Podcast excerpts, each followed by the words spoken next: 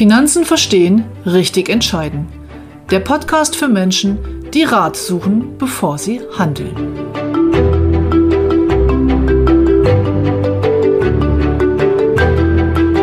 Heute geht es um Cyberrisk, also Ihre Datensicherheit und wie Sie sich bestmöglich vor finanziellen Schaden bewahren können.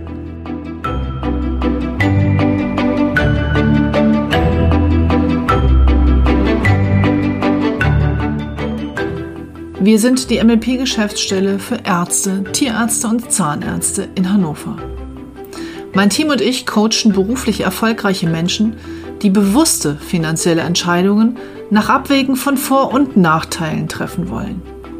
Wir helfen ihnen, ihr Vermögen zu schaffen, zu sichern und zu schützen. Im ergebnisoffenen Coaching-Prozess bringen Sie Ihre Vorstellungen ein und wir achten mit einem roten Faden darauf, dass Sie am Ende an alles gedacht haben. Hallo und herzlich willkommen zu einer neuen Ausgabe von Finanzen verstehen, richtig entscheiden Podcast. Ihr Podcast für all diejenigen, die finanziell erfolgreich sind und dies auch bleiben wollen. Heute geht es wie gesagt darum, wie Sie sich bestmöglich vor potenziellem Datenverlust, also den digitalen Daten, schützen können und vor allem, was das alles so beinhaltet, welche Gefahren so ein Cyber-Risk alles mit sich bringt. Wir leben heute alle in einer Welt, in der die Daten praktisch das ist, wovon Unternehmen als auch Privatpersonen leben. Nichtsdestotrotz sind wir allen in, zu jeder Zeit digitalen Risiken wie Hackerangriffen, Datenverlusten ausgesetzt und diese Risiken sind allgegenwärtig, auch wenn wir uns dessen nicht immer bewusst sind. Jeder von uns kann betroffen sein, egal als ob sie Privatpersonen sind oder eben Unternehmer wie äh, kleine mittelständische Unternehmen oder auch als Praxisinhaber. Der Umfang der möglichen Probleme ist uns also gar nicht bewusst und für viele, vor allem Unternehmer, ist die Datensicherheit ein wichtiger Erfolgsfaktor, wenn nicht sogar überlebenswichtig. Und ähm, umso erstaunlicher ist es, dass viele von den Unternehmern eben gar kein Cyber Risk Management haben.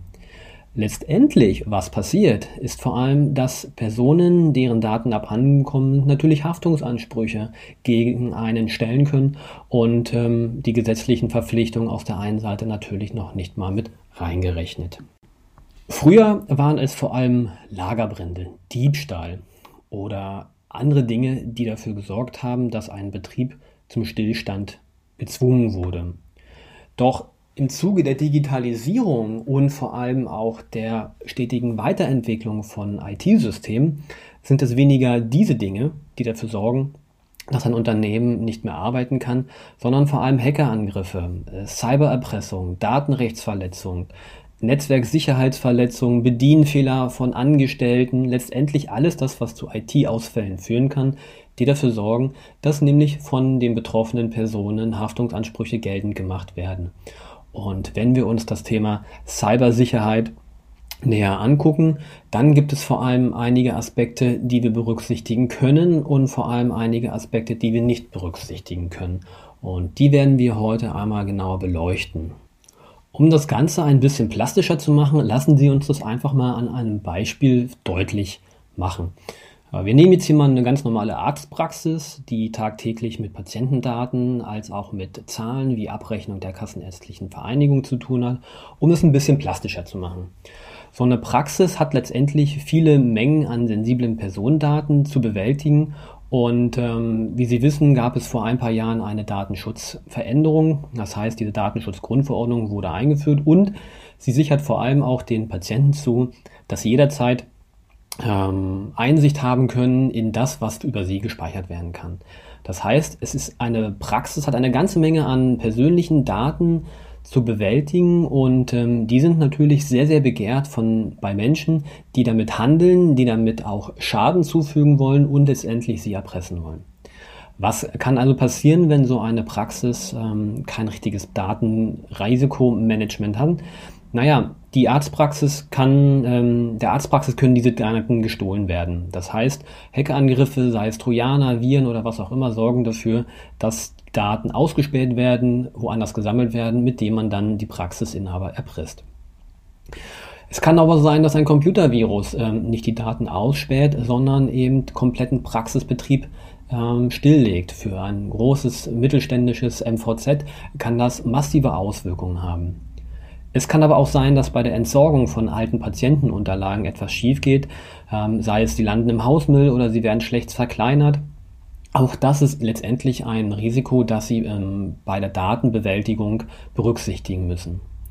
Es kann eingebrochen werden, die Praxis kann außersehen mal an falsche Unternehmen oder mit einem falschen E-Mail-Empfänger Daten versendet haben. Ähm, fahrlässiger Umgang mit Endgeräten, sei es mobile ähm, Laptops als auch Smartphones, Tablets oder eben dass gewisse Datenträger einfach aufgrund ihres Alters zerstört werden, ähm, Festplatten runterfallen, kaputt gehen.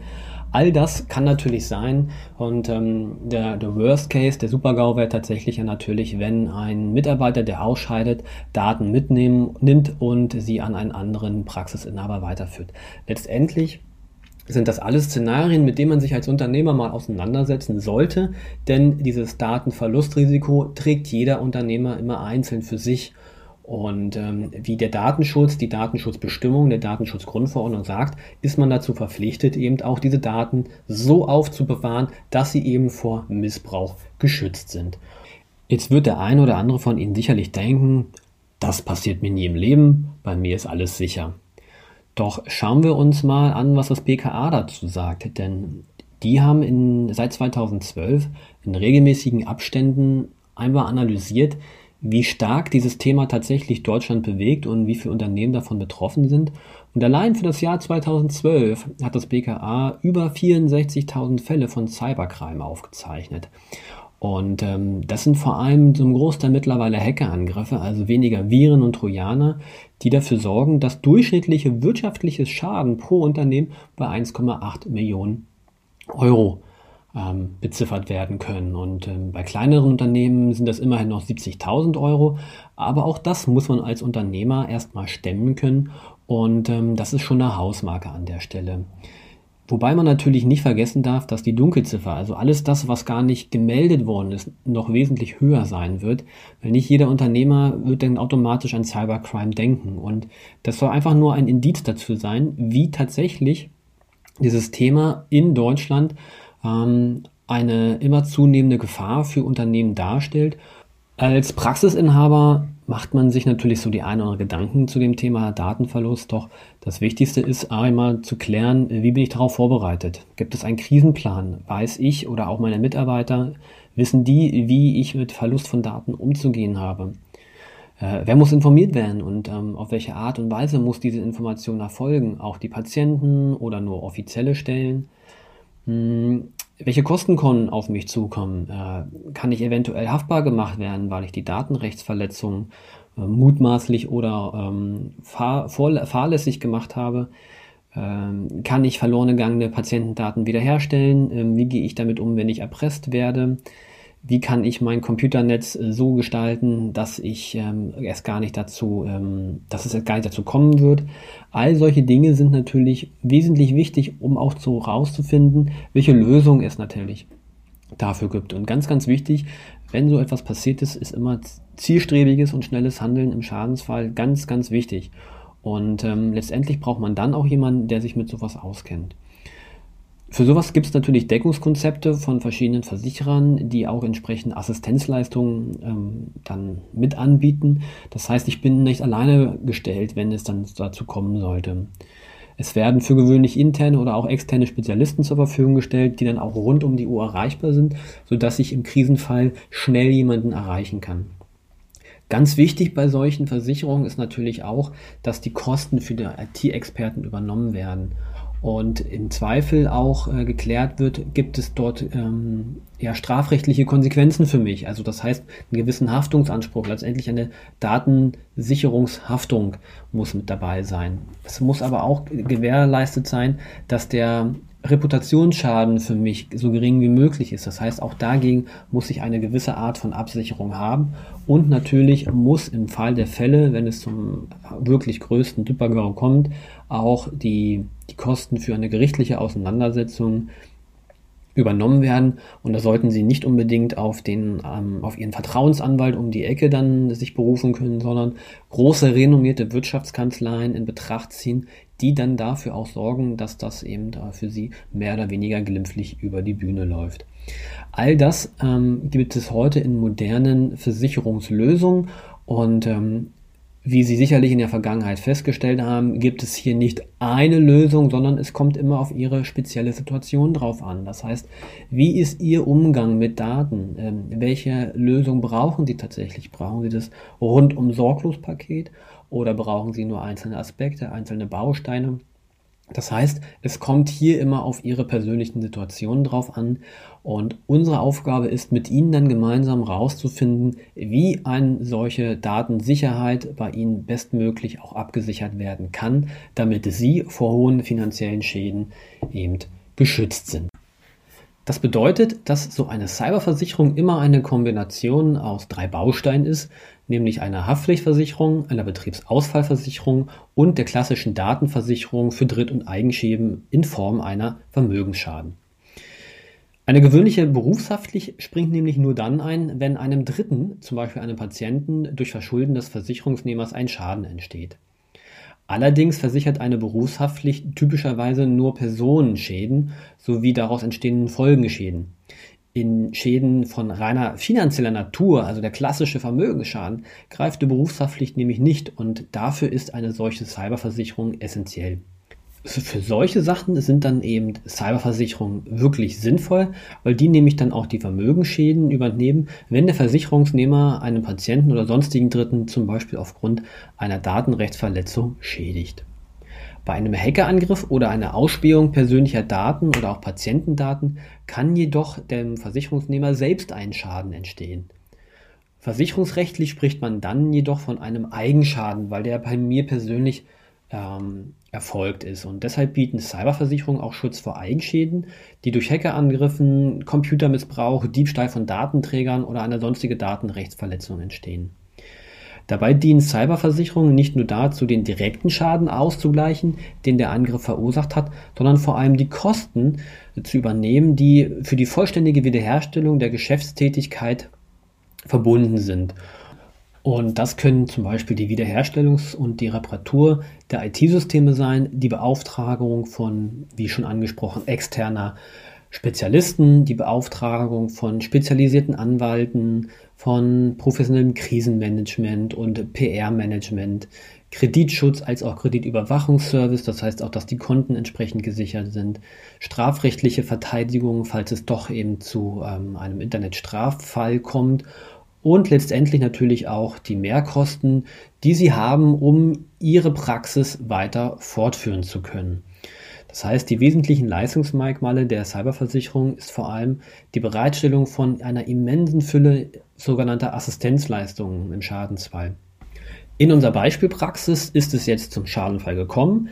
Die Daten wurden durch einen Cyberangriff ja, gestohlen oder zumindest unbrauchbar gemacht und die Praxis steht für, sagen wir mal, zwei Wochen still.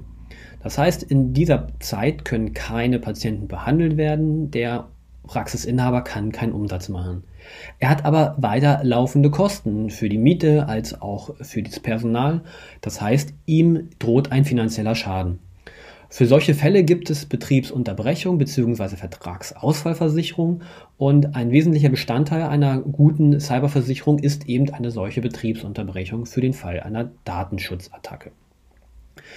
In dem Fall kann unser Praxisinhaber aus dieser Versicherung die laufenden Kosten weiter bedienen und er hat somit keinen finanziellen Schaden, weil eine normale Betriebsunterbrechung nämlich nicht für solche Fälle greift, in solchen Fällen greift, sondern nur bei klassischen traditionellen Gefahren wie Feuer- oder Wasserschäden Versicherungsschutz bietet.